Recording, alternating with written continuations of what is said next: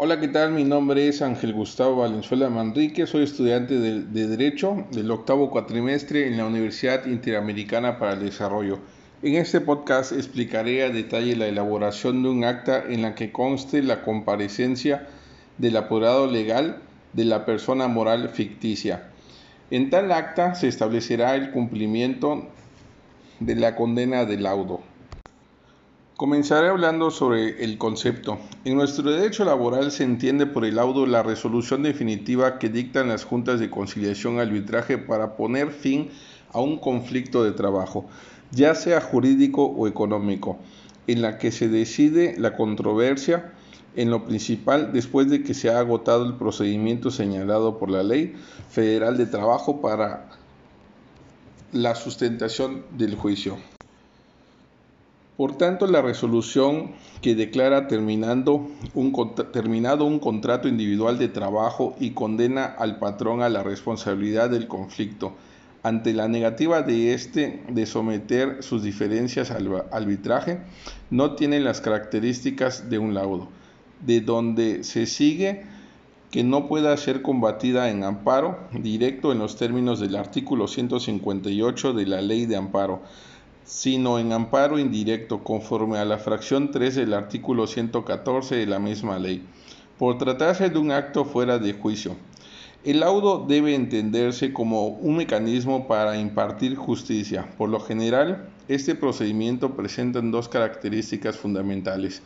Tiene que estar acordado por las partes y es una alternativa al proceso judicial convencional. Es posible distinguir entre los diversos tipos de laudos como los laudos de derecho, laudos de equidad, los laudos totales, los laudos parciales y los laudos definitivos. Por ejemplo, el laudo total es aquel que logra resolver todos los puntos que dieron lugar al litigio, mientras en el parcial se da cuando tan solo uno o algunos de los puntos de la demanda reciben una solución. El laudo definitivo o firme es aquel en el cual se encuentran todos los puntos legales controvertidos que fueron sometidos al tribunal arbitral, así como cualquier decisión que éste haya determinado de manera definitiva sobre cuestiones o sustancias procesales o de su competencia y que haya calificado como un laudo. Ahora, la estructura sería el primer elemento es de acuerdo previo de las partes. En segundo lugar, hay un procedimiento a seguir, es decir, un conjunto de reglas que el árbitro debe respetar para dictar la resolución. Estas reglas pueden ser oficiales o bien ad hoc, es decir, expresamente hechas para el procedimiento arbitral.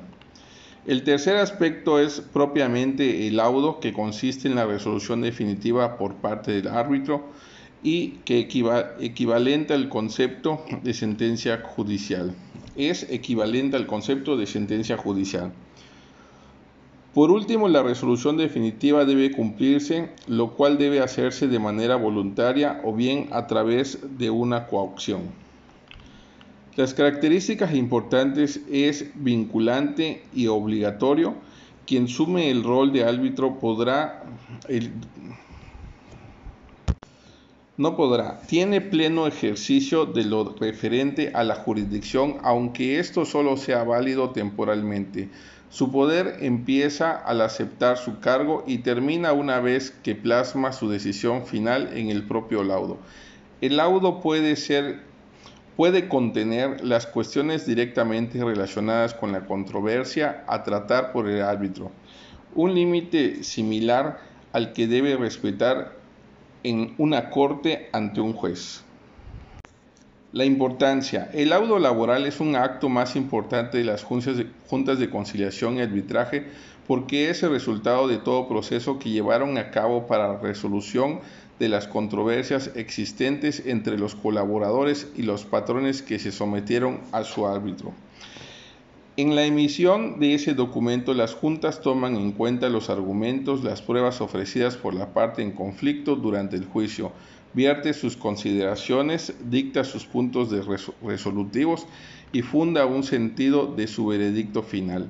De ahí que sea esencial que los encargados de las áreas de jurídico y recursos humanos de toda compañía conozcan tanto como contenido como el proceso de la elaboración y notificación de este tipo de resoluciones, pues de ello depende una defensa efectiva, en caso de ser necesaria su impugnación.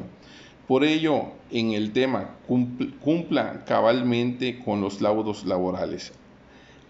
Hablamos precisamente de un proceso de elaboración, los efectos que producen y las consecuencias de su observancia, las cuales pueden repercutir económicamente a la parte patronal. Bueno, por último hablaremos de los plazos. Los plazos no están contemplados en la ley, pero la experiencia avala que puede resolverse de una manera muy rápida. Una vez que el concepto de ministros acuerde el arbitraje y designe el árbitro, árbitro, perdón, cosa que puede hacer el día próximo estipulado. El designado tendrá que escuchar a las partes en conflicto, lo que podría hacer en 24 horas, y las 24 horas siguientes podrá dictar el laudo en la medida en la que no es un asunto especialmente complicado y ya hay antecedentes suficientes y negociaciones previas que se pueden facilitar al árbitro para que se pueda resolver en un fin de semana o al finalizar la semana, perdón. Bueno, pues sería todo de mi parte. Buen día.